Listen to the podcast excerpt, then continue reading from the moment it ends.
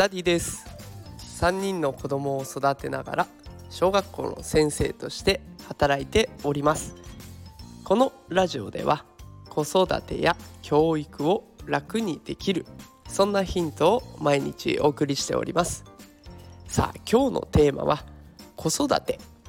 科学者が導き出した赤ちゃんを寝かしつける3ステップというテーマでお送りしていこうと思います。さあ今日は赤ちゃんの寝かしつけについて投稿をさせていただきます。赤ちゃんの寝かしつけってこれ大変なんですよね。あの眠たいんなら寝りゃいいのになぜかね眠たいと不機嫌になるのが赤ちゃん、ね、寝かせてあげたいんだけどどうしたらいいか分かんなくて結局ねもうなギャンギャン泣いて泣き疲れて眠る赤ちゃん。何回見たでしょうか。もうね本当に親御さん大変ですよね。でそんな悩みをね日本の理化学研究所脳神経科学研究センターの研究者の人たちが解決したっていう記事があったんですよ。でこれが面白かったのでこの記事をね今日は紹介しようかなと思います。でこの記事を読みたいなという方もいらっしゃると思いますのでこの放送の概要欄に私のノートのリンクを貼っておきますでそこに、えー、その記事が載っていますのでもしよかったらご覧ください。であのこれ聞いてくださってる方ね忙しいと思いますのででしかも早く寝かしつけの方法を教えてくれよって思いますのであの3ステップ先に紹介しておきます。3ステップいきます。1個目5分間抱っこして歩く。2つ目。5から8分抱っこして座る。3つ目。ベッドに寝かせる。この3ステップです。もう一度いきますね。1つ目5分間抱っこして歩く。2つ目5から8分間抱っこして座る。3つ目ベッドに寝かせる。さあどうしてねこの手順3つの手順が必要なのかっていうところを、えー、詳しく解説をしていこうと思いますので、えー、ぜひ最後までお付き合いください。さあそれでは1つ目抱っこして歩く。これについて話していこうと思います。寝かせるのに歩くね抱っこして歩くとどんないいことがあるのかっていうところなんですけれどもこれね哺乳類の脳に備わってるある機能が働いてくれるそうなんです。その機能の名前は輸送反応。抱っこされた赤ちゃん自分の中で心拍数ってありますよね。トクトクトクって心臓が流れる拍数のことですがこれが自分の心拍数をこしてくれた人の心拍数に合わせるっていうことを輸送反応っていうらしいんです。でこれを自然にやるらしいんですよ。だから抱っこされてるとその抱っこしてくれた人のトクトクトクっていう心臓が流れる音に合わせて自分の心拍数も合わせていく。ですると自然と眠たくなっていく。でこれが輸送反応って言われるものらしいんですよ。だから抱っこする人っていきなりドカンドカンドカンとかやっちゃ困っちゃうわけですよね。あの平らでつまずきやすいものがない場所を選んで歩いてほしい。それから急に向きを変えたりしないでほしいと。いうこの2つは注意点として挙げられていました。で抱っこする人の心拍数を安定させるっていうことが大事なようです。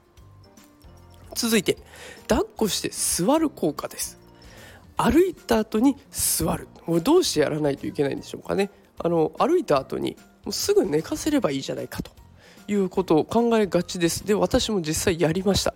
そうするとね3割の赤ちゃんが20秒以内に目を覚ますらしいです。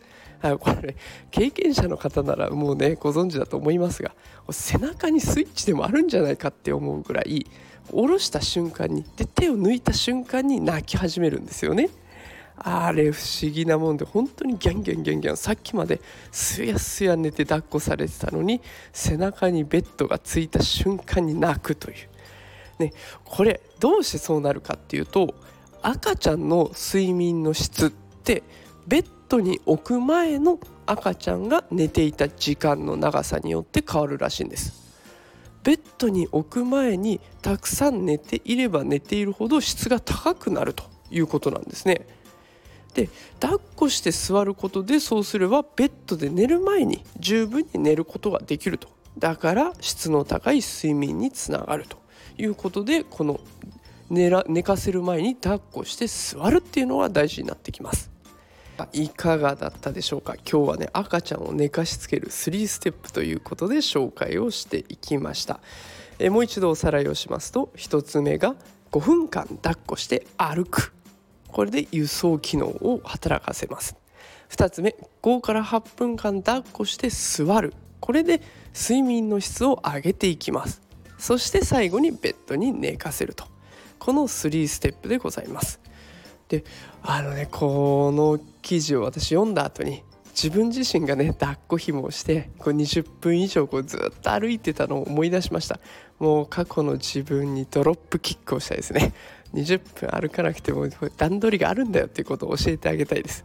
ねこう先の見えない不安とずっと戦ってましたね。いつになったら寝てくれるんだろうって。いつになったら泣き止んでくれるんだろうって。でただこういう科学的な根拠があると見通しが持てる分精神的にねあの親御さんは楽になるんじゃないかなと思います。でこれすごくいいことにこのテクニックはお母さん以外の人がやっても効果があるそうなんですよ。ね、赤ちゃんの頃ってお父さんにできることかなり限りがありましたよね。おっぱいをあげることもできないし、ね、なんか結局困ったらお母さんが抱っこするみたいなこと結構ありますよね。でだとしたらこの科学的な根拠科学的なテクニックを使って寝かしつけはパパの得意技だなんてことになったらめちゃくちゃかっこいいですよね。であのお母さんの方も安心してね体を休めることができるので、ね、ぜひこのテクニック3ステップ使ってみてほしいなと思います。さあということで今日は赤ちゃんの寝かしつけ3ステップで紹介をしていきました。えー、もしこの放送が気に入っていただけた方、えー、参考になったなという方いらっしゃいましたらいいねとかコメントフォローしていただけると嬉しいですさあそれではまた明日も夕方5時にお会いしましょうそれでは皆さんまた明日さよなら